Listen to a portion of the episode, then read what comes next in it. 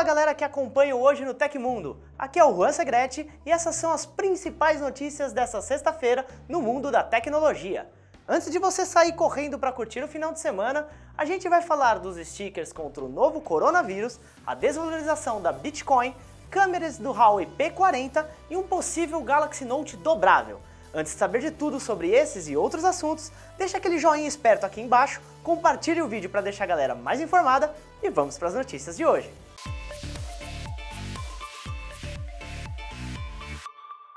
O Ministério da Saúde divulgou um pacote de figurinhas para WhatsApp e iMessage sobre o novo coronavírus. Eles são válidos para Android e iOS. Os 11 stickers são uma forma de espalhar métodos de prevenção e mensagens de apoio para a população nesse momento que cada vez mais casos da pandemia são confirmados. Você tem desde mensagem como lave bem as mãos, até recados como tamo junto contra o coronavírus. Tudo com cores vivas e ilustrações bem intuitivas. As figurinhas foram criadas pela designer Ana Catini e foram disponibilizadas no serviço Stickerly. Você pode baixar o pacote pelo link que você encontra lá na notícia publicada no site do Tecmundo.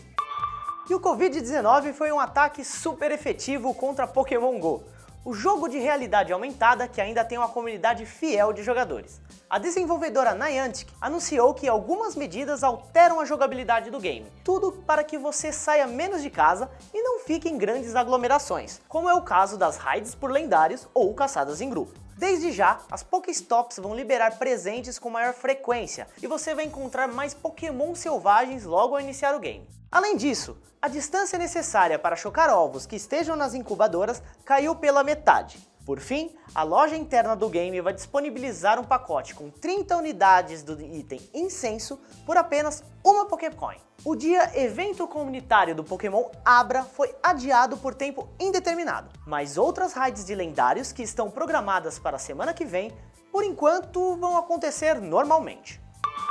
A Samsung registrou recentemente uma patente que pode indicar um celular que vem por aí.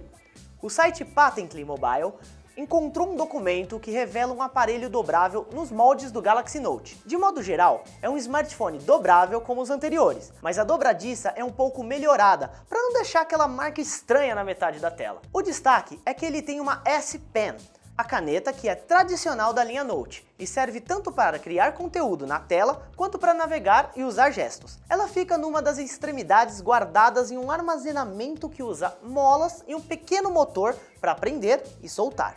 Vale lembrar sempre que o registro de uma patente não significa que o produto de fato vai existir, mas ao menos é uma ideia de que a fabricante está cogitando.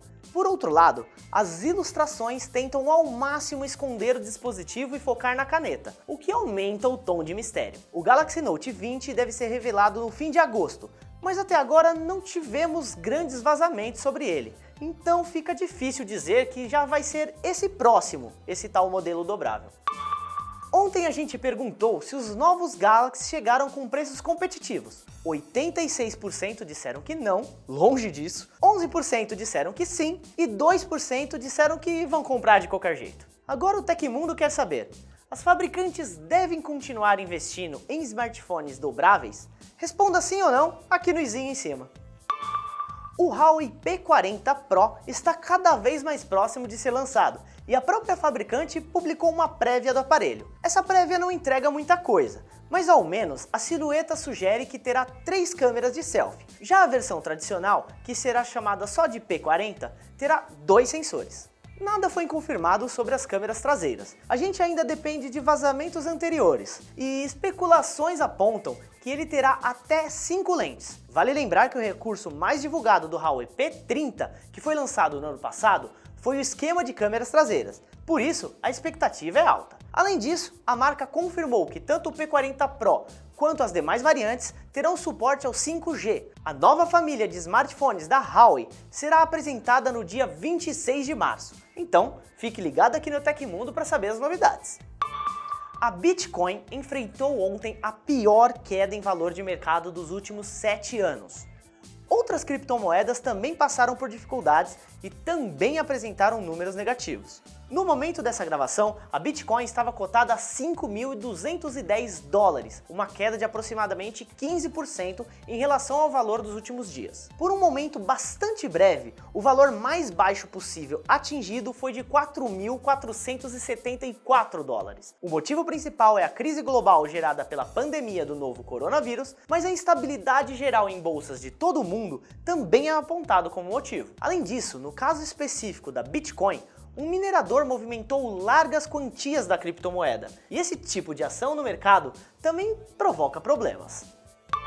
A oferta do dia é um smartphone LG Q7 Plus de 64 GB por pouco mais de 600 reais. Vale lembrar que ao clicar no link e fazer a compra, o Tecmundo ganha uma porcentagemzinha e você ajuda esse time aqui a pagar as contas a Xiaomi fez um material publicitário bem curioso para provar o poder do seu sensor de 108 megapixels do smartphone Mi 10 Pro ela enviou o aparelho para o espaço para que ele tirasse fotos sensacionais do planeta Terra e agora liberou esses cliques para download. As fotos foram disponibilizadas no fórum Mi Community e já vem no recorte vertical para você usar como papel de parede no celular. A resolução é de 1080 por 2030 pixels. Lembrando que para baixar as imagens você precisa ter uma conta na Mi Community. Um processo bem rapidinho e liberado para qualquer pessoa, dono ou não dos aparelhos da empresa aconteceu na história da tecnologia.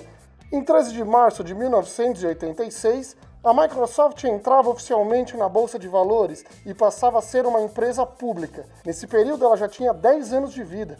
E olha a curiosidade: entre os funcionários da Microsoft na época, 4 ficaram bilionários e 12 mil ficaram milionários com as primeiras negociações. E essas foram as notícias do Hoje no Tecmundo dessa sexta-feira 13. O programa vai ao ar de segunda a sexta, sempre no fim do dia. Os links e tempos de todas as notícias que a gente deu aqui estão no comentário fixado no YouTube e na descrição do episódio nas plataformas de áudio.